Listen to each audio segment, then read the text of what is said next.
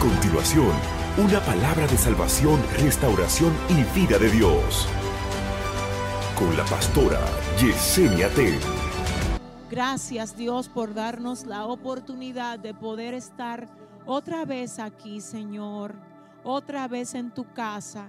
Otra vez en la disposición de que tú nos uses para edificar a tu iglesia, para ministrar al corazón de tus hijos. Dios, gracias por darnos esta valiosa, hermosa y maravillosa oportunidad otra vez, Dios. En tus manos estamos, Espíritu Santo. Aleluya. Toma control de nuestra boca, Señor. Toma control de nuestra boca para poder hablar lo que tú quieres que hablemos, Señor. No dejes que palabra alguna salga de mí si no eres tú que la pones, Señor. Aleluya. Gracias por tu presencia en esta noche. Gracias Dios, aleluya, por el mover de tu santa unción en medio nuestro. Aleluya. Gracias Dios. Gracias Señor. Sean todos bienvenidos a este nuevo tiempo. Qué bendición para nosotros poder estar aquí otra vez para dar continuidad a lo que ya iniciamos el domingo pasado, que como todos ustedes saben, tuvo como tema cuidado con lo que escuchas. Cuidado con lo que escuchas. Esta palabra no pudimos terminarla el día domingo, por tanto hoy vamos a continuarla y para esto yo quiero que recordemos que el pasaje que estuvimos viendo en esa primera ocasión fue el que se encuentra en el libro de números capítulo 13 del verso 25 al verso 30 y en el capítulo 14 del verso 8 al verso 9. Leamos en el nombre del Padre, del Hijo y del Espíritu Santo. Y volvieron de reconocer la tierra a fin de 40 días. Y anduvieron y vinieron a Moisés y Aarón y a toda la congregación de los hijos de Israel en el desierto de Parán, en Cades, y dieron la información a ellos y a toda la congregación y le mostraron el fruto de la tierra. Y les contaron diciendo, nosotros llegamos a la tierra a la cual nos enviaste, la que ciertamente fluye leche y miel, y este es el fruto de ella. Mas el pueblo que habita aquella tierra es fuerte, y las ciudades muy grandes y fortificadas. Y también vimos allí a los hijos de Anac Amalek habita el Neguet y el Eteo, el Jebuseo y el Amorreo habitan en el monte y el Cananeo habita junto al mar y a la ribera del Jordán.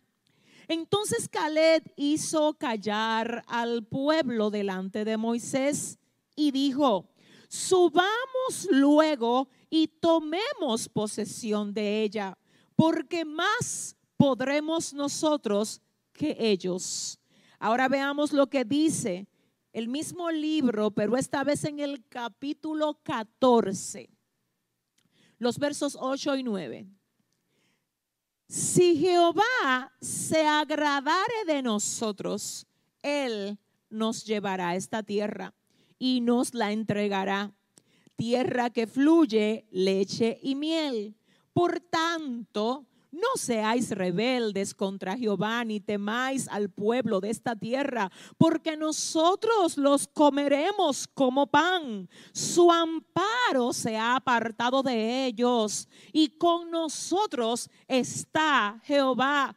No le temáis. Esto dice números 14, los versos 8 y verso 9. Aleluya. Gracias Dios por tu palabra, tu palabra que es perfecta, santa, que sana, que liberta, que cambia, transforma, alienta, ministra, afirma, fortalece. Dios, queremos tu palabra.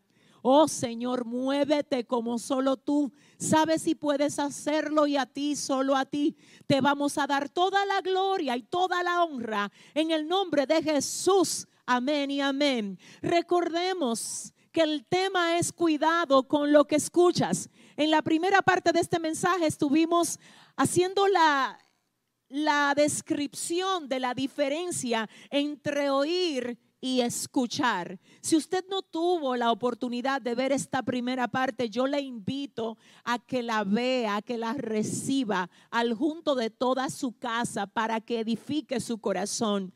Pero además de ver la distinción entre oír y escuchar, nosotros estuvimos hablando de siete siete voces de las que tenemos que tener cuidado al prestarle oído, al prestarle la escucha. Nosotros solo pudimos abordar las primeras cuatro y para ponernos en la misma página con todos los hermanos que no se pudieron conectar el día domingo, yo quiero solo rapidito mencionar cuáles son esas voces de las que debemos de cuidarnos, cuáles son esas voces a las que tenemos que cerrarle el oído, cuáles son esas voces que según la palabra de Dios nosotros debemos de llenarnos de toda firmeza y de toda autoridad para mandarlas a callar. Así es que quiero que veamos juntos y a los que estuvieron conectados, quiero recordarles que la primera voz es la voz la voz que se emite con la intención de hacerte dudar lo que Dios dijo que va a hacer contigo. Hay una voz que cada vez que Dios te da una palabra acerca de algo, se va a levantar con la intención de hacerte dudar aquello que Dios dijo que va a hacer contigo. Aleluya. Precisamente esa voz queda revelada en la historia que acabamos de ver en el libro de Números capítulo 13 y 14, cuando dice la palabra que Moisés envía 12 espías a reconocer la tierra prometida. Obviamente sabemos que entre los 12 espías estaban Josué y estaban Caleb, pero habían 10 espías, escúcheme, que aunque pudieron percibir lo poderoso que había en aquella tierra, lo maravilloso y que ciertamente la tierra contaba con todas las características que el Señor había dicho que tenía la tierra que les había de entregar. Ellos vinieron cargados de miedo cargados de miedo que quisieron traspasar a los demás que no fueron a inspeccionar. Y cuando vienen esos diez espías cargados de miedo y dicen, no, no, sí, ciertamente, la tierra que nosotros vimos fluye leche y miel de ella, pero la verdad es que además de esto, ahí está el Ebeo, ahí está el Jebuseo, ahí está el Amorreo, ahí están los hijos de Anac, Amalek habita, y espérate, entonces cuando se le Josué y Calé, que también vieron al Jebuseo, que también vieron al Amorreo, que sabían todos los desafíos que había en aquella tierra. Dios mío, ellos decidieron, a pesar de los desafíos que sabían que había en aquella tierra, se propusieron. Ellos decidieron agarrar y echarle mano a la promesa que el Señor les había dado. Déjame decirte algo, el hecho de que tú tengas una promesa de Dios no significa que tú no vas a tener juntamente con esa promesa desafíos para derribar. Y te tengo que decir que toda promesa de Dios para ti viene con la capacidad que Dios te ha de dar para que derribes tales desafíos. Ciertamente la promesa viene con desafíos. Pero también es cierto que cuando Dios te da la promesa, Él te da la habilidad para que tú derribes y para que tú deshagas en su nombre todo desafío que venga adherido a esa promesa. Josué y Caleb lo entendieron.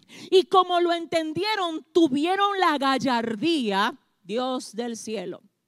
Tuvieron la autoridad, tuvieron la firmeza de mandar a callar a esos diez espías que aunque eran más en cantidad, pero no tenían la visión que tenían ellos. Entonces la primera voz que el Señor espera que tú mandes a callar es esa voz que quiere hacerte dudar de lo que Dios dijo que iba a hacer y de lo que Él dijo que te va a entregar. Y aquí tengo que hacer un paréntesis para decirles a ustedes que esta voz que quiere hacerte dudar de lo que Dios dijo que va a hacer y de lo que Él dijo que te va a entregar, no necesariamente siempre viene por alguien externo A veces esa voz que quiere hacerte dudar no viene por alguien externo, viene de adentro de ti viene de una voz interna que te habla a ti y te pone a ti a cuestionar si será cierto que Dios lo va a hacer, que cómo es que lo va a hacer. Así es que yo hoy quiero por favor pedirte que no solo mandes a callar las voces externas, sino también la voz interna que sale de ti que quiere hacerte dudar. Así es que yo hoy te pido en el nombre de Jesús que entiendas que para poder avanzar hacia lo que Dios tiene contigo, vas a tener que mandar a callar toda voz que quiere hacerte dudar. Esa fue la primera voz que vimos el día domingo y vamos rapidito a pasar a la segunda voz que estuvimos desarrollando ese día. La segunda voz fue la voz que quiere hacer que tú te intimides.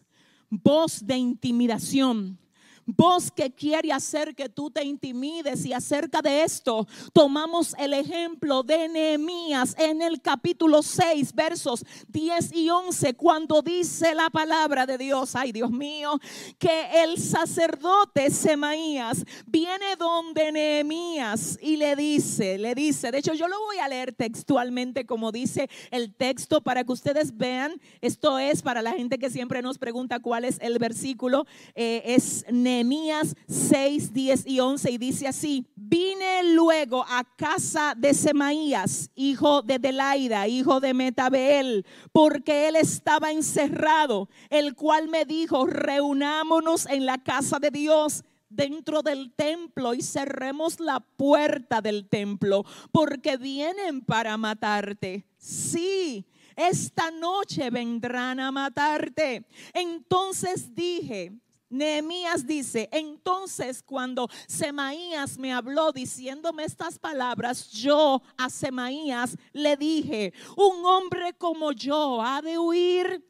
¿Y quién que fuera como yo entraría al templo para salvarse la vida? No entraré. Nehemías responde al sacerdote diciendo, no, no voy a entrar. Yo sé que este levantamiento lo que busca es intimidarme y no, yo no voy a entrar. Y yo quiero decirte algo, en el momento cuando aquella voz llega a Nehemías, Nehemías se encontraba ocupado trabajando en lo que el Señor le había dicho que hiciera. Mi alma adora a Dios. Déjame decirte algo, Satanás nunca va a tratar de intimidar a alguien que no está produciendo resultados. Si hay cosas que están tratando de intimidarte, esa es la evidencia de que tú estás produciendo resultados. Nehemías dice, no, lo que quieren, obviamente yo parafraseando, es detener la obra que yo estoy haciendo y no, no voy a correr, no me voy a encerrar, no me voy a parar y no voy a dejar de trabajar. Dios mío, hay alguien ahora mismo viendo este mensaje a quien Dios le dice, no dejes de trabajar para mí, no dejes de hacer lo que yo te he mandado hacer, no dejes que ninguna voz contraria te intimide y paralice aquello que tú estás realizando para mí no tengas miedo. Mi cobertura está contigo, te dice el Señor. No tengas miedo. Nehemías le responde al sacerdote diciendo, no entraré, no correré, no me amedrentaré. Nada me va a intimidar. Continuamos con la voz número tres. Señores, la voz número tres es la voz dulce, pero que envenena. Y nosotros para proyectar o para desarrollar esta voz utilizamos como ejemplo lo que dice el libro de Proverbios capítulo 5 los versos 3 al 5, donde dice lo siguiente, porque los labios de la mujer extraña destilan miel y su paladar es más blando que el aceite, mas su fin es amargo como el ajenjo, agudo como espada de dos filos sus pies descienden a la muerte, sus pasos conducen al Seol. Ay, ay, ay. Oye, sus pasos conducen al Seol, sus pies descienden a la muerte. Ay, santo, mi alma adora. Su paladar es blando como el aceite, mas su fin es amargo como el ajenjo. Ella habla dulce. Sus labios destilan miel. Oírla es dulce, pero sus pasos conducen a la muerte. Mi alma adora a Dios. Yo quiero pedirte hoy, por favor, que te cuides de esas voces dulces que endulzan, endulzan tu carne, endulzan como tú te sientes. Quizás alegran tu corazón, pero lo hacen de una manera incorrecta. Te tengo que decir que Satanás no da nada de gratis. Te tengo que decir que cada vez que Él hace una oferta es para pasarte factura y cobrarte los intereses. Te tengo que decir que no te irá bien enlazado o enlazada a una relación que no procede de Dios para ti. Y aquí no solo hablo de relaciones adúlteras, también hablo de relaciones que son tipo de yugo desigual. Porque a veces no se trata necesariamente de un adulterio. Se trata de alguien que aunque tú no eres casado, no eres casada, viene a ti, pero no viene como parte del proyecto de Dios contigo porque no le sirve al Señor. Y yo te tengo que decir a ti que hoy Dios te dice, cuidado con las mezclas. Cuidado con las mezclas. No salgas a Moab, no salgas al mundo a buscar aquello que yo estoy procesando dentro de mi pueblo para entregarte en su debido momento. Además, quiero decirte que al hablar de la voz dulce, pero que envenena, no solo me refiero al adulterio, no solo me refiero a yugo desigual, también hago referencia a relaciones fuera del tiempo idóneo. Le estoy hablando ahora mismo a jóvenes y adolescentes que saben que no es el tiempo de enamorarse, que el tiempo que usted debería ahora mismo, aleluya, estar teniendo es en la presencia de Dios, preparándose en sus estudios, haciendo otras cosas que obviamente servirán de base para que cuando la hora llegue, cuando el momento oportuno llegue, tú des un paso, un paso, pero paso firme, no paso inestable, aleluya. Si tú eres adolescente, déjate de estar buscando noviecito, noviecita, llénate de la presencia de Dios, porque son proezas las que Dios puede hacer con aquellos que se ponen en sus manos. Acuérdate de Samuel que dice la palabra de Dios que dormía en el templo, que ahí escuchó voz de Dios, aleluya el Señor lo levantó como uno de los más grandes profetas de toda la historia porque le sirvió a Dios desde su juventud. Enfócate en lo que Dios quiere que tú te enfoques ahora y cuídate de esas voces que aunque son dulces, pueden terminar haciendo que tú desciendas a la muerte. Y por supuesto que cuando hablamos de muerte, no hablamos solo de muerte física, sino también de muerte espiritual de muerte al proyecto que Dios tiene contigo. Mi alma adora a Dios, my God. ¿Sabe lo que puedo ver por el Espíritu? Que hay gente que están tan desenfocada por estar oyendo voces que aunque dulces están siendo de perdición para ti. Que el propósito de Dios contigo está en agonía, está en intensivo, está agonizando. Pero hoy esta palabra viene a despertarlo. Hoy esta palabra viene a resucitarlo. El Señor sopla vida otra vez sobre lo que tiene establecido para ti. Desconéctate de todo lo que te quiera desviar. Cuídate de las voces que aunque dulces, son venenosas y pueden dañar lo que Dios ha establecido para ti. Voz número cuatro. Y este fue el final del mensaje del domingo para nosotros entonces entrar con el resto de la palabra que nos corresponde desarrollar hoy. Les recuerdo que la voz número cuatro es esa voz que busca hacerte abandonar aquello que Dios ha dicho que hagas. La voz número cuatro es esa voz que busca hacerte abandonar aquello que Dios te ha dicho que hagas. Y yo hablaba acerca de un testimonio mío personal y les comentaba cómo cuando yo llegué al país habían voces voces de personas muy respetadas por mí, teniendo que estar visitando miembros de la iglesia que pastoreábamos en ese tiempo para que ellos nos alimentaran porque no teníamos ni siquiera que comer en la casa. No teníamos ropa, no teníamos mueble. Fue realmente un proceso difícil el que el Señor determinó que tuviésemos que pasar cuando llegamos al país. Y en medio de ese proceso se levantan voces, voces, como ya dije, de mi familia, a quienes amo, respeto, abrazo, valoro. Porque a veces es fácil decirle que no a voces de personas que tú no tengas una relación profunda. Se hace fácil decirle que no a personas con las que tú no has establecido un lazo de amistad o con la que no tienes conexión. Simplemente le puedes decir que no porque tu sentimiento no está comprometido con ellos. Sin embargo, se necesita mucha firmeza para aún amando a alguien o teniéndole en un pedestal poder decirle que no cuando te habla contrario a lo que Dios quiere que tú recibas. Y el hecho de decirle que no, no es irrespetarlos. El hecho de decirles que no, no es no amarlos. Es simplemente decirles lo que Dios tiene para mí es demasiado grande.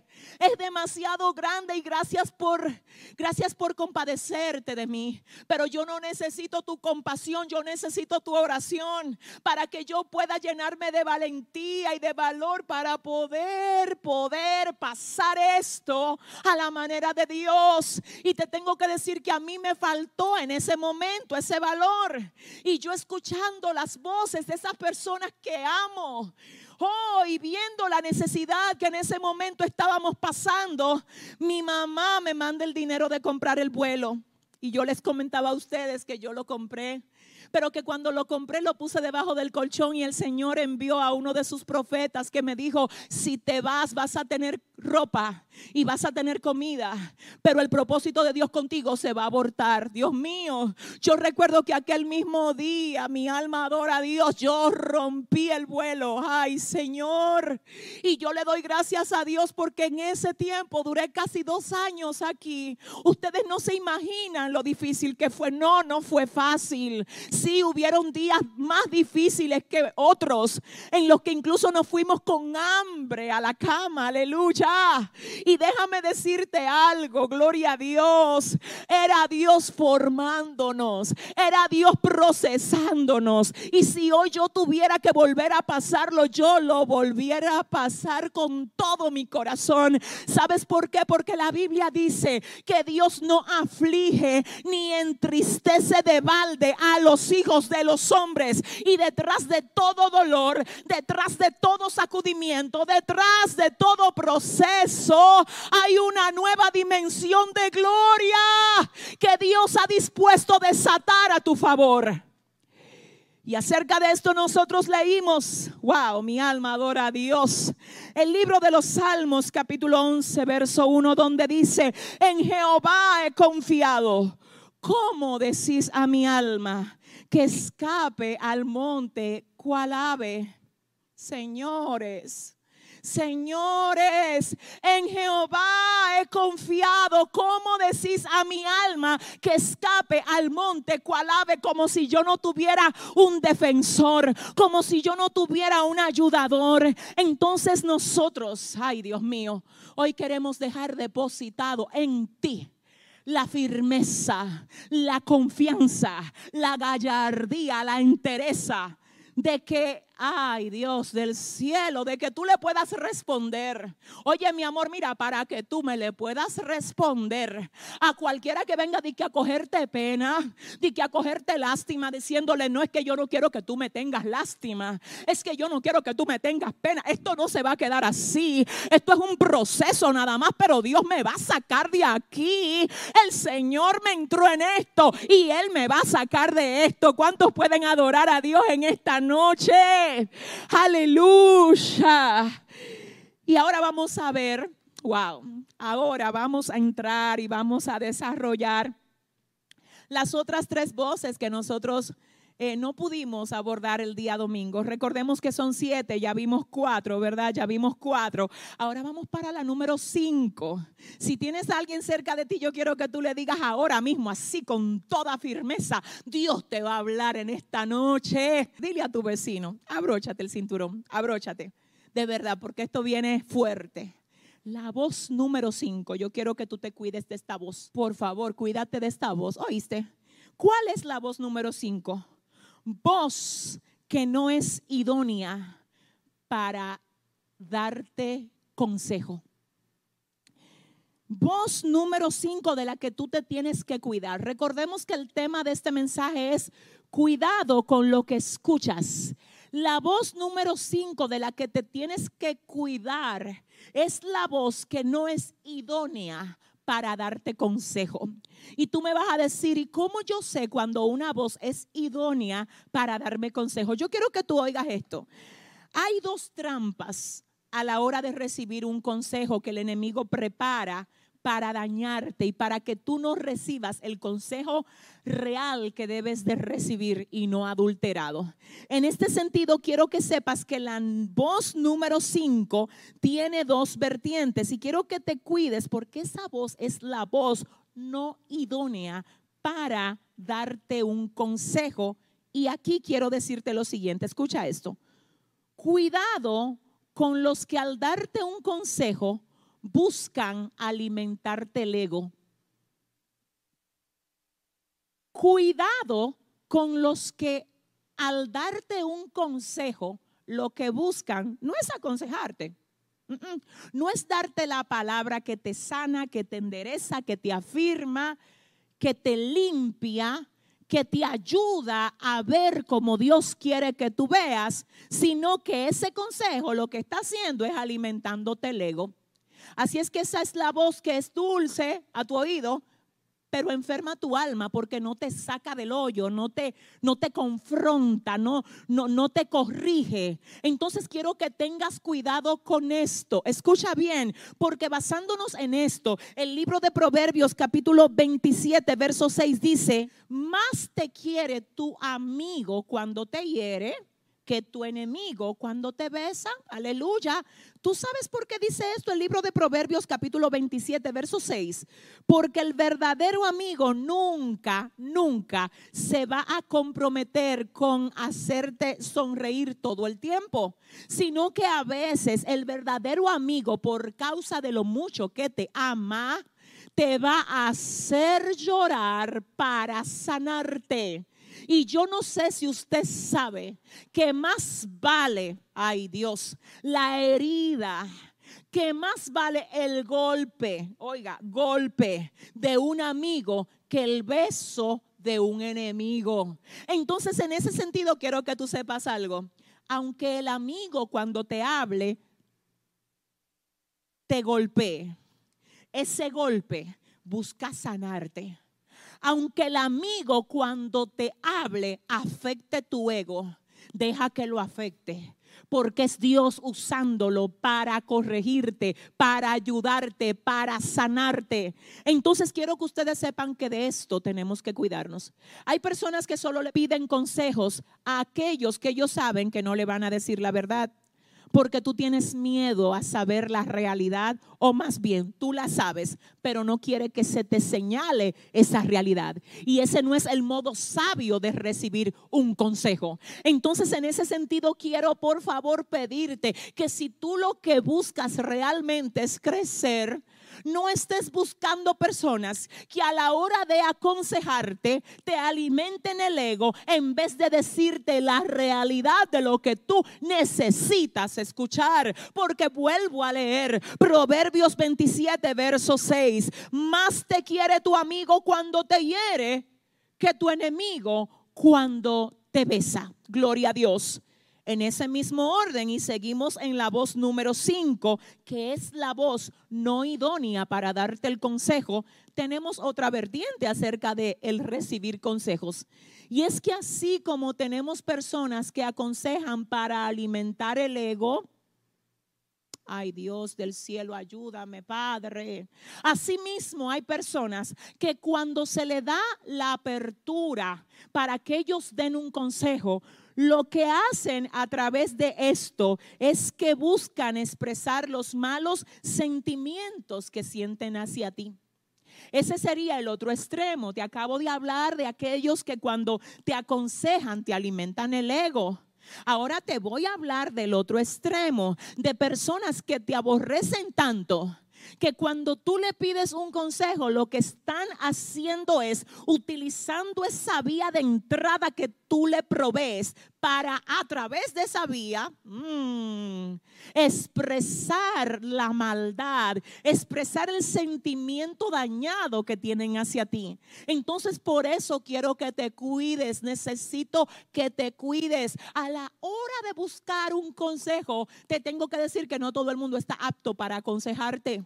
Busca personas espirituales, gente que tengan palabra de Dios, gente que no quieran afectar tu ego que no quieran acariciarte el ego, pero que tampoco quieran dañarte ni destruirte. Porque el consejo lo que busca es enderezar, sanar, ayudar, levantar, amén. Obviamente con la verdad, con transparencia, con integridad, sin alimentar el ego, pero tampoco con la intención de querer destruir a otros. Esa es la voz número 5. Voz número 6 voz número 6. Cuidado. Cuidado con la voz que se emite con la intención de sembrar cizaña y de quererte enfermar. Voz número 6. Cuidado de esa voz número 6. Mira, mira, mi amor, mira, escúchame, mi vida. Mira, cuidado de la voz número 6 ¿Cuál es la voz número 6? Voz que se emite con la intención de querer sembrar cizaña y la intención de enfermar tu corazón, de querer dañar tu percepción en torno a algo o a alguien determinado. En este sentido, te tengo que decir algo que quiero, necesito que tú recibas. Escucha esto. Cuando se esparce un rumor, observa lo siguiente. Óyeme, anota esto. Cuando se esparce un rumor, observa quién cree el rumor. Observa quién se aleja por causa del rumor. Y número tres, observa quién se dispone a esparcir ese rumor. Obsérvalo, obsérvalo. Te digo por qué, porque todo rumor que se levanta deja en exhibición la intención que tiene el corazón. Vuelvo a repetirlo. Todo rumor que se levanta deja en exhibición la intención que trae el corazón. Entonces, en ese sentido, quiero que tú vuelvas a oír esto. Mira, mira, escúchame. Esa voz que se levanta con la intención de sembrar cizaña y de enfermar el corazón tuyo en torno a algo o a alguien, cuidado si tú la escuchas, mi amor, mira, yo te tengo que decir esto, por experiencia te lo digo. Satanás no va a querer separarte a ti de la gente que no está haciendo nada por ti.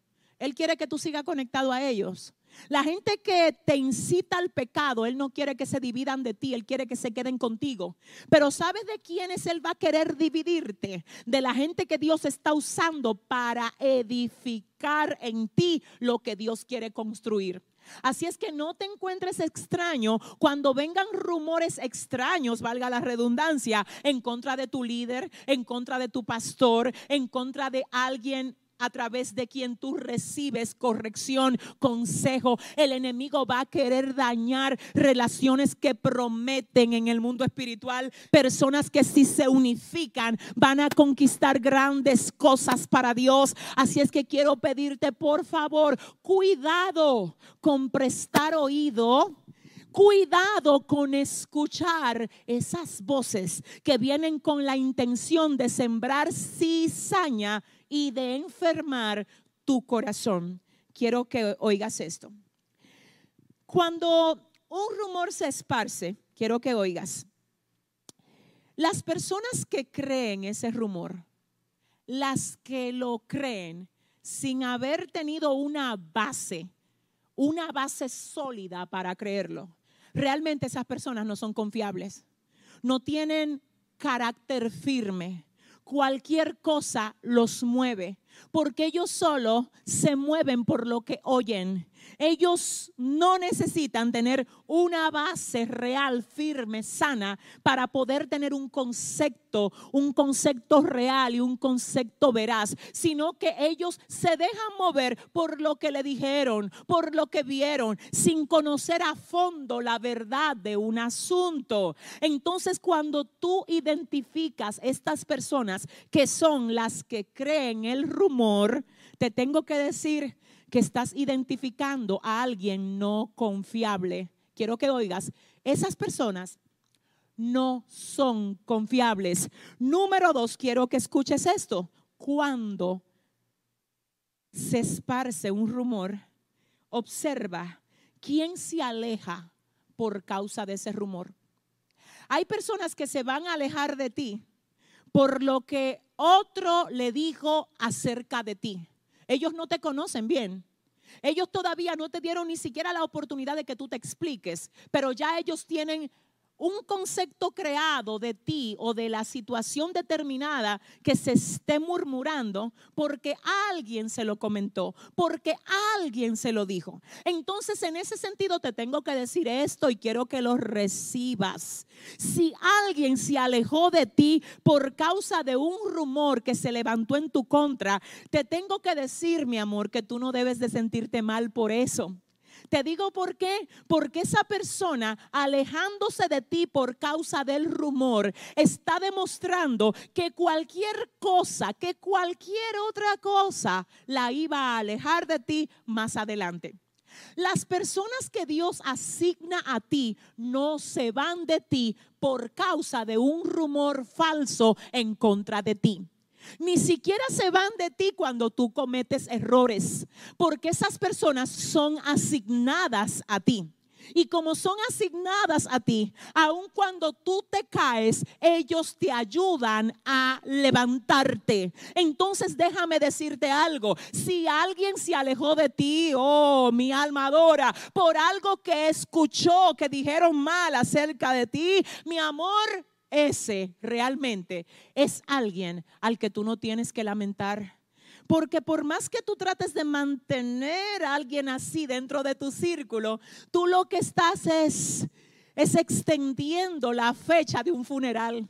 Porque esa relación, aunque esté en el círculo, está muerta. Tú necesitas personas que se atrevan a creer que aun cuando tú te caes, Dios va a volver a levantarte. Necesitas personas, aleluya, que aunque el rumor no tenga que ver contigo, sean de esos que tienen la intención de ayudar a levantar a aquellos que se caen. Si estás ligándote con personas que celebran el fracaso, que celebran el daño, que celebran el golpe que alguien haya recibido, déjame decirte, ellos no son confiables para ti. Porque así mismo como están hoy felices y alegres celebrando la derrota de otros, mañana pueden alegrarse igualmente cuando te toque a ti enfrentar un momento difícil dentro de tu vida en un tiempo determinado. Quiero pedirte, por favor, cuídate de ellos, cuídate de ellos en el nombre de Jesús.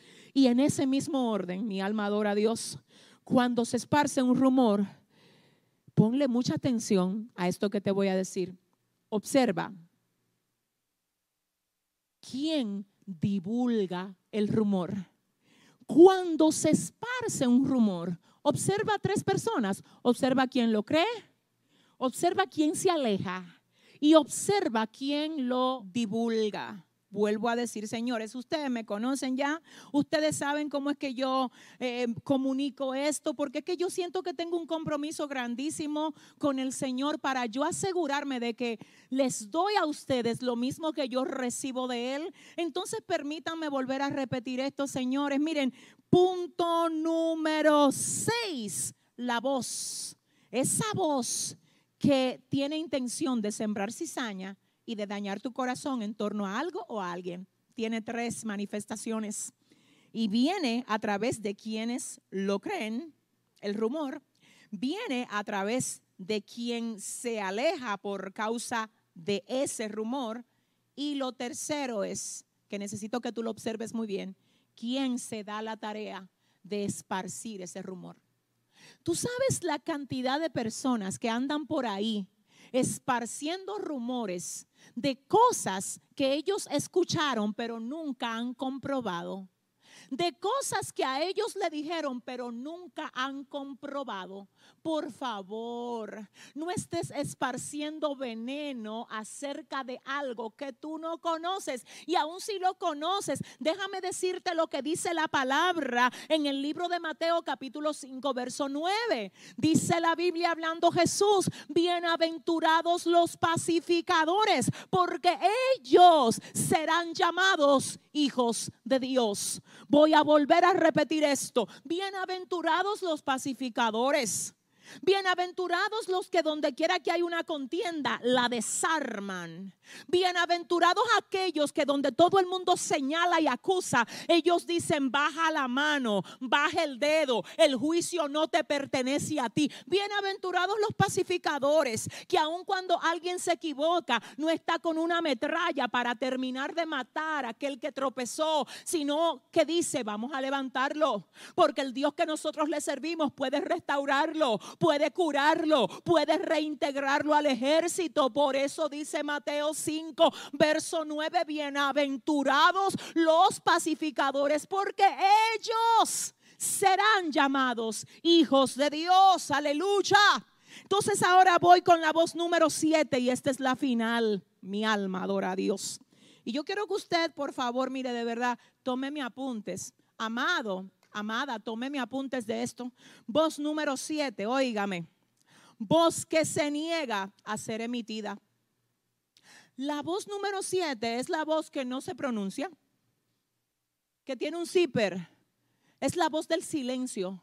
Oh Dios, usted sabe que hay una voz que es la voz del no decir nada, que es la voz que sabiendo una realidad no la emite que sabiendo algo no lo dice. Entonces cierro con esta voz que es la número 7 y tengo aquí lo siguiente. Esta voz es la voz que se niega a ser emitida.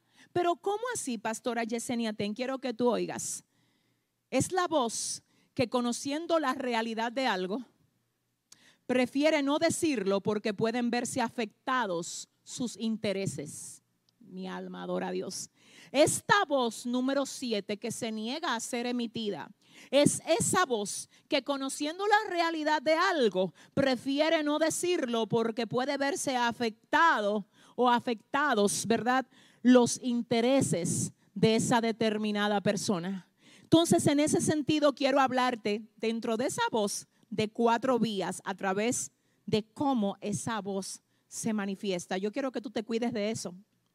Hay personas que para no meterse en un lío prefieren no, no hablar de lo que saben que deben de hablar. Hay personas que prefieren no decir nada cuando saben que deben hablar. Entonces, cuidado con esa voz que hace silencio y solo habla cuando le conviene hablar. Ellos no son confiables. Esa es una voz que se niega a ser emitida. Pero ¿en qué escenario? O en qué plataforma. Quiero que tú escuches esto. Yo pensé en cuatro. Yo oré al Señor, le dije, Señor, dame lo que tú quieres que ellos reciban. Y recibiendo de parte de Dios, tomé estos cuatro puntos que quiero que tú sepas que se desprenden de esa voz que se niega a ser emitida, que prefiere hacer silencio cuando debe de expresarse. Así es que te voy a hablar de cuatro tipos de silencio. Quiero que oigas esto. Silencio número uno que hace esa voz. El silencio de la no advertencia. El silencio de la no advertencia. ¿Y qué significa el silencio de la no advertencia, pastora? La no advertencia es tu saber que alguien va por un peligro rumbo a un desricadero rumbo a tropezar con una piedra, pero tú no te dispones a advertírselo. Porque muchos dicen, yo no me tengo que meter en eso y eso no es asunto mío. Te tengo que decir que todo lo que es asunto de tu hermano en Cristo debería ser asunto tuyo. Cuando alguien dice, no, eso no es asunto mío, eh, lamentablemente, inevitablemente, me hace pensar en Caín, que cuando Dios le preguntó, ¿dónde está tu hermano Abel? Él le responde diciendo, ¿y qué sé yo de mi hermano Abel? Como quien dice, eso no es asunto mío donde esté Abel. Entonces déjame decirte algo, el Señor te ha puesto a ti como guarda de tu hermano en el espíritu. Y si tú ves algo que representa un peligro para él, amor de mi vida, Amor mío, no dejes que tu hermano se pierda, tú pudiendo advertirle a causa de eso que él está a punto de hacer o a causa de eso en lo que él está a punto de caer. Entonces tienes que tener cuidado de las personas que tú ves que saben las cosas, pero sabiéndola, se quedan callados y caen dentro de esas voces que nosotros debemos de cuidarnos de ellas. Pero ¿cuál es específicamente esta voz? La voz que se niega a ser emitida porque yo no me quiero meter en lío, porque yo no quiero que me, me liguen con eso. Entonces usted no cuida a su hermano, usted no tiene amor hacia su hermano. Cuando usted ama como ama el Señor, usted advierte a los hermanos, usted Usted advierte a los hermanos, usted advierte a su hermana, usted llama y, con humildad y con dulzura, usted aconseja y usted le dice, cuídate, mira, mira, cuídate, que ese camino es peligroso, cuídate, cuídate de lo que estás haciendo. Cuídate de las personas con las que te estás ligando. Mira, de esa conducta que estás presentando. Mira, mira, cuídate cuídate. Entonces cuando usted ve que la persona no tiene esa intención, ese favor y esa gracia, hay que tener cuidado con ellos. Es más, yo voy a ser bien clara aquí. Y lo voy a hacer porque yo quiero que ustedes sepan, aleluya, que yo no tengo la intención de predicar sermones rígidos, fríos ni vacíos. Esa, no es mi misión. Yo no estoy aquí para eso. Yo estoy aquí de parte de Dios para ayudarte a ti a entender todo lo que tú puedes hacer en el Señor y a entender en todo lo que tú te puedes convertir para la gloria de Dios. Y yo sé que hay personas que no advierten porque quizás nadie hasta ahora le había dicho, mira, es bueno que tú lo hagas. Y quizás ni siquiera tú habías caído en cuenta de que realmente hay muchas personas que están tropezando porque tú no las estás alertando. Entonces voy a, voy a tomar esto como una referencia para ahora, pedirte por favor que de ahora en adelante no desaproveches ninguna oportunidad para advertir a un hermano o a una hermana que esté a punto de caer en una trampa, que hay peligro ahí y sabes algo, mi vida, mira, al respecto tenemos un ejemplo maravilloso. Y el ejemplo está en la amistad que tuvieron Jonatán y David. Ustedes saben que Jonatán era el hijo de Saúl. Y saben algo, mis amados, Saúl se llenó de odio en contra de David. Y sabes lo que dice la palabra, que Saúl buscaba a David para matarlo. Pero saben también lo que dice la Biblia, que Jonatán, el hijo de Saúl, ah, le advirtió a David acerca de los planes que tenía su papá, su papá, su progenitor, quien lo engendró acerca de David. Y él dijo, espérate, que Saúl es mi papá, yo lo amo, lo quiero, lo respeto, pero él no tiene la razón. Y yo sé, yo estoy enterado del plan maligno que tiene mi papá hacia David. Y yo no voy a permitir que David sufra daño sabiendo yo, conociendo yo la intención malvada que tiene mi papá en contra de David. Y saben lo que dice la palabra, gloria a Dios, que Jonatán le advierte a David diciendo, cuídate David, porque mi papá quiere matarte, gloria a Dios. Muchos dirán, wow, qué desleal fue Jonatán con Saúl. No, hermano, no. Darle la razón a alguien a quien usted ama cuando está incorrecto es lo desleal. No es quitarle la razón, es darle la razón, el acto de deslealtad. porque ante todo nosotros le debemos lealtad al Señor. Y Dios no quiere que tú te involucres en las malas acciones de nadie. Las personas son propensas a darle la razón al otro, aunque el otro no la tenga, simplemente porque se trata de mi mejor amigo, simplemente porque se trata de un familiar. Entonces, en ese sentido, ¿sabes lo que te dice el Señor? Aleluya.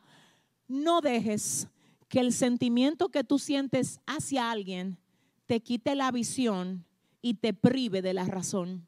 ¿Sabes por qué? Porque esto no se trata de apoyarle a nadie el mal proceder que tiene. Se trata de hacer que ellos salgan de ese círculo de maldad y que se posicionen donde Dios los quiere. Pero si tú te unes a ellos y les das la razón cuando no la tienen, tú no los vas a ayudar. Y te voy a decir algo más. Yo sé que hay personas que se van a ofender cuando tú los confrontas, porque ellos esperan que tú te unas a ellos. Pero ¿sabes qué es lo que pasa? A ti te conviene más que ellos se enojen contigo y no que Dios se enoje contigo. A ti te conviene más que ellos se enojen contigo en el momento y luego cuando el Señor los saque de esa ceguera que tienen, tengan que decir de ti, wow, gracias, porque tú nunca me diste la razón cuando yo andaba en mi mal proceder. Tú siempre te mantuviste firme, hablándome de la manera correcta como yo debía de manejarme, aunque yo no te escuché en ese momento determinado. Jonatán no se unió a su papá Saúl, sino que le dijo a David, mi papá, quiere matarte. Y algo que yo admiro de esto es, señores, escuchen esto.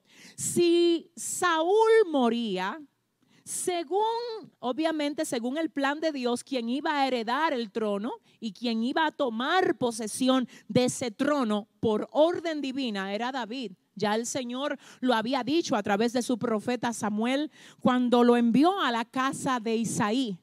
Pero ¿qué pasa con esto? Oiga bien, si vamos a ver la, la línea monárquica, quien por línea monárquica le tocaba tomar el trono luego de la muerte de Saúl era Jonatán. Pero Jonatán no estaba pendiente a que si su papá moría, David cogía el trono, pero que era él que le correspondía. Si hubiese estado lleno de maldad, Jonatán se hubiese unido a lo que su papá quería hacer, con la intención de él sentarse en el trono. Pero Jonatán dijo, no, aquí lo que importa no es un trono, aquí lo que importa no es que yo me una a mi papá, aquí lo que importa es que yo le advierta a David acerca del peligro que corre, porque mi papá busca matarle. Por eso David pudo huir. Así es que Dios utilizó la advertencia de Jonatán para librar a David. De igual modo el Señor quiere usar la advertencia tuya para que otros sean librados de trampas que el enemigo ha armado en contra de ellos. Así es que no te niegues a emitir tu voz, tu voz de advertencia. La otra voz es la voz que no confronta. La otra voz dentro de esa voz que se niega a, ser emitida es la voz que no confronta. Ya te hablé de la primera voz que es la voz que advierte. Ahora te estoy hablando de la número dos que es la voz que no confronta. Y te voy a decir lo que es esto. Confrontar no es herir. Confrontar es hacer ver al otro con amor, con mansedumbre, donde está mal y ayudarlo para que mejore en esa determinada área o en esa determinada acción. Entonces, en ese sentido, yo quiero que tú me escuches, amor mío. Hay muchas personas que son demasiado buenas hablando por la espalda de otro, murmurando al otro. Qué cobarde es, mi amor, mira, con todo el respeto. Y ojalá que tú no estés en ese grupo. Pero qué cobardes son las personas que en vez de llamar a su hermano a hablarle cara a cara, prefieren hacerlo a sus espaldas con otro hermano que no tiene nada que ver con ese asunto. Siempre he dicho, cuando tú quieras ayudar a alguien, asegúrate de hablarle a ese alguien y no hablar de ese alguien. Porque no es lo mismo hablarle a Él que hablar de Él con otra persona. Entonces hoy Dios permite que este mensaje llegue a ti para decirte, si tú lo que quieres es ayudar a la gente, déjate de estar acabándolo con otros, hablando mal de ellos con otros, porque así tú no lo vas a ayudar. Llámalo aparte, mi alma adora a Dios, llámalo aparte, confróntalo con espíritu de mansedumbre y dice la palabra, si así lo haces, habrás ganado a tu hermano. Pero tú sabes cuál es el estilo de hoy de la gente, acabar con el otro. No, mi vida. Si tú tienes una situación que decirle a Eleana, no se la cuentes a Anita, porque Anita no es la del problema. Tú lo que estás es enfermando a Anita en contra de Leana. Ve directo donde Leana y háblele a ella. Ay, es que yo no tengo vía, yo lo vi, entonces no tengo cómo acercarme. Demasiadas vías hay ahora. Hay demasiadas formas a través de las que podemos comunicarnos con los demás. Pero la gente cobarde habla por la espalda. La gente cobarde agarra las redes sociales para tirar veneno. Tú no puedes estar ahí. Si tú eres un hombre, una mujer de destino, tú sabes que esa no es la actitud de una persona que tiene al Señor en su corazón. Aprende a confrontar, aprende a confrontar y hacerlo del modo correcto, del modo como Dios espera que tú lo hagas. En ese mismo orden, en la última voz tenemos, ahí, lo número tres. Lo número tres que es el silencio, el silencio que se emite ante el reconocimiento. ¿Qué significa esto? El silencio que se emite ante el reconocimiento. Hay personas que son demasiado buenas señalando fallas ay, pero tú hiciste esto muy mal, eso no te queda bien, aquello que dijiste no estuvo bien, pero cuando tienen que reconocerle la virtud al hermano, ellos caen en el punto número siete, que es la voz, mi alma adora a Dios, que se niega a ser emitida. Y se les complica hablar de las virtudes de otros y reconocer la victoria de otros. Ay, Dios mío, esto se debe a sentimientos malsanos. Esto se debe a veces a falta de identidad.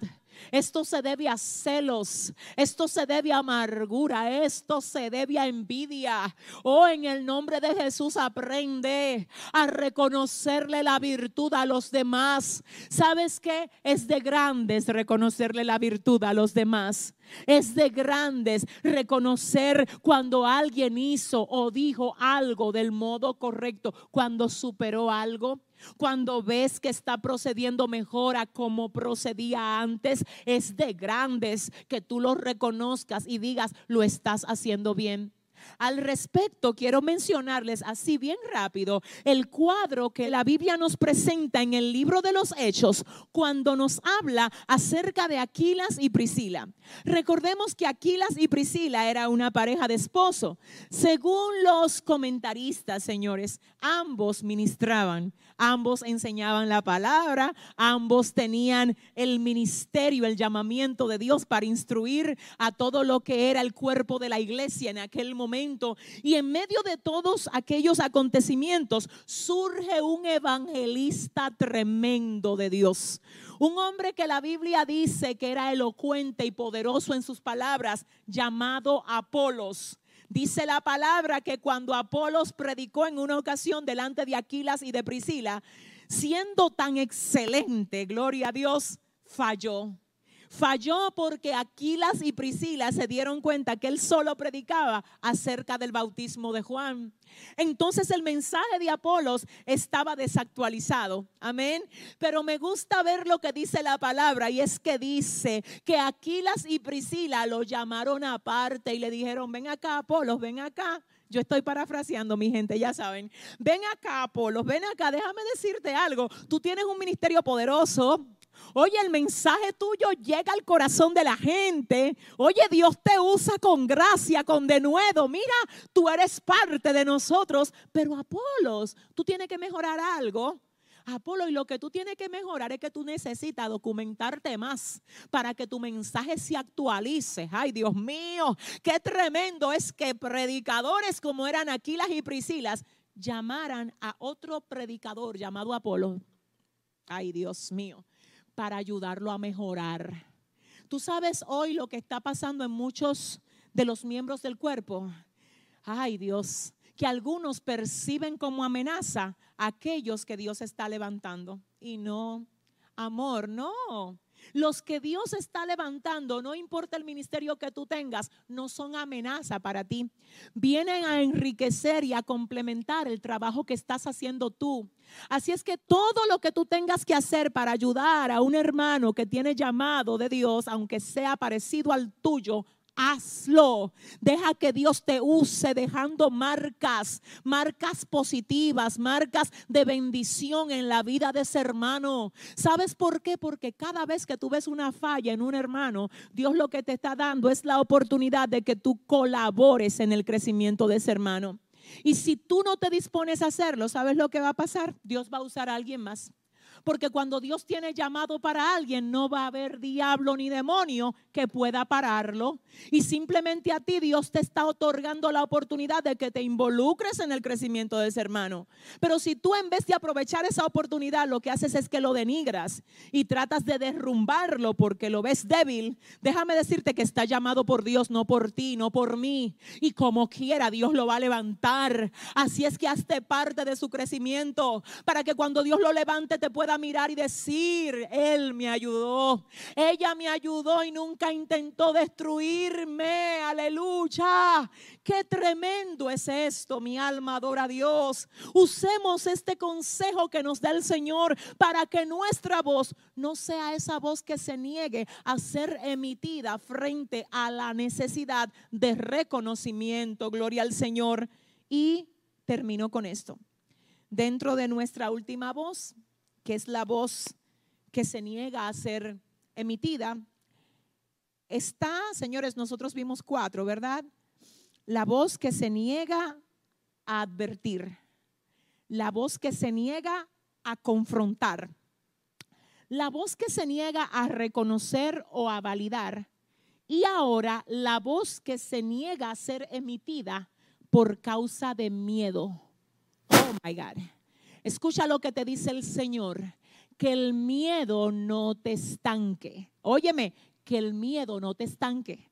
Dice la palabra en el libro de Primera de Samuel capítulo 17 que cada día se había levantado un paladín que intimidaba al ejército de Israel, que los amenazaba con destruirlos.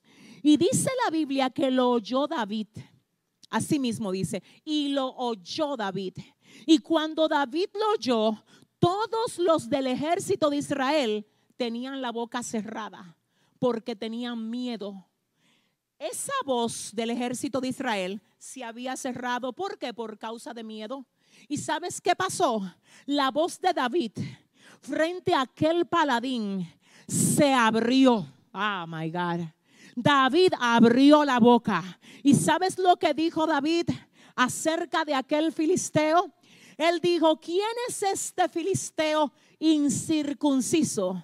Que se atreve a desafiar a los escuadrones del Dios viviente. Y más adelante en la batalla, oh Dios mío, David hablándole a Goliat directamente dice, oye lo que te voy a decir, tú vienes contra mí con espada, lanza y jabalina, mas yo vengo contra ti en el nombre del Señor, aleluya. En otras palabras, la voz de David, la boca de David se abrió en la cara de aquel filisteo incircunciso. Que por cierto, como en otras ocasiones hemos dicho, mientras todo el pueblo le llamaba gigante, David siempre le llamó el filisteo incircunciso porque él no dejó que el miedo cerrara su boca, no dejó que el miedo lo paralizara. Por eso David no cae frente al grupo de personas número siete, que aunque pueden hablar, se tapan la boca porque no emiten su voz. Entonces yo quiero que tú tengas cuidado con eso, porque mira qué es lo que pasa con este grupo de personas número siete que se callan la boca para no dañar sus intereses, que ellos solamente hablan cuando les conviene hablar. Tú no quieres gente así. Tú quieres personas que digan la realidad. Personas que cuiden, personas que levanten, personas que no les importe lo que otros dicen de ellos, porque no se unen a hacer maldad, sino que levantan, que restauran, que advierten, que sana, que confrontan. Aleluya. Oh, gracias Señor, porque sé que tu palabra nos retorna atrás vacía. Y te tengo que decir algo, Dios mío, y con esto voy a cerrar. Todo lo que tú oyes hará que quede revelado lo que hay dentro de ti. Si recuerdas, oír es saber que hay un sonido.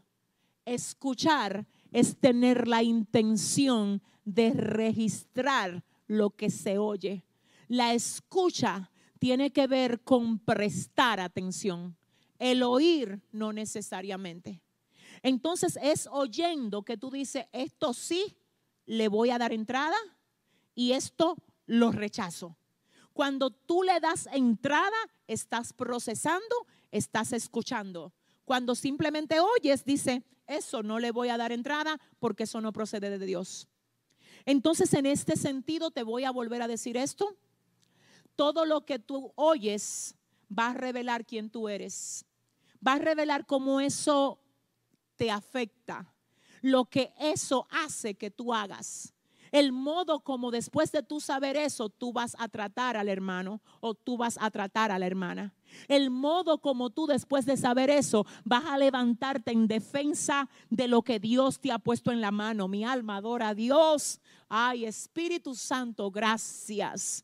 Espíritu Santo, gracias porque yo sé que tú estás hablándole al pueblo. Porque yo sé que a través de esta palabra hay mucha gente que hoy se alinea y comienza a entender, aleluya, qué es lo que tú quieres que nosotros como pueblo tuyo escuchemos. ¿Y cómo es que tú quieres que los procesemos? Dios, Padre, Dios mío, permite que esta palabra se quede sellada en los corazones y permite que pueda germinar y dar fruto a ciento por uno, Señor. Gracias por cada persona que se conectó con esta transmisión. Gracias por todos los que vienen conectados desde el día domingo con nosotros. Pero también gracias, Señor, por todos los que yo sé que más adelante van a recibir esta administración y a los que más adelante yo sé que igual tú les vas a confrontar con todo lo que nos has dicho a través de tu santa y perfecta palabra. Ahora Dios, yo te pido que fortalezcas al pueblo. Yo te pido, Dios, que afirmes la fe de tus hijos. Yo te pido, Señor, en el nombre poderoso de Jesús de Nazaret, que tú sanes a los enfermos, Dios mío. Que tú sanes a los enfermos físicos y te lleves todo malestar, todo virus, todo ataque, pero asimismo que tú sanes a aquellos que están enfermos del alma. Padre, llévate todo lo que no es de tu agrado de cada uno de nosotros. Límpianos, Señor Señor, aleluya. Sánanos, Dios, aleluya. Santifícanos, Espíritu Santo, y ayúdanos, Padre, para nosotros tener cuidado con las voces que escuchamos. En el nombre de Jesús. Amén y amén. Que Dios te bendiga muchísimo, muchísimo. Que Dios bendiga tu casa. Que Dios bendiga tu entrada, tu salida, que el Señor te guarde y que todo lo que Dios ha dicho de ti pueda tener cumplimiento con creces en tu vida y en toda tu casa. Será hasta la próxima. Muchísimas bendiciones y gracias por ser parte de nosotros. Bye bye. El Centro Cristiano Soplo de Vida agradece la colaboración de todos los que han contribuido con nuestra jornada, la Iglesia en las calles, a través de la que hemos podido proveer a más de 2.500 familias y pastores de otras congregaciones de alimentos, medicinas y otros recursos de primera necesidad. Gracias por unirte a nosotros en esta gran labor, que estamos convencidos traerá grandes recompensas a tu vida por disponer tu corazón para hacer uso de la compasión y la generosidad a pesar de las dificultades implícitas en los actuales momentos. Nuestra próxima invasión será este sábado 23 de mayo, día en el que estaremos visitando otros sectores y al junto de la palabra del Señor llevaremos muchas más raciones para seguir cumpliendo con la indicación que para este tiempo nos ha dado el Señor. Porque tuve hambre y me disteis de comer, tuve sed y me disteis de beber, fui forastero y me recogisteis, estuve desnudo y me cubristeis. Si quieres ser parte de esta misión, puedes unirte a nosotros con cualquier cualquiera que sea tu contribución por medio de las siguientes vías.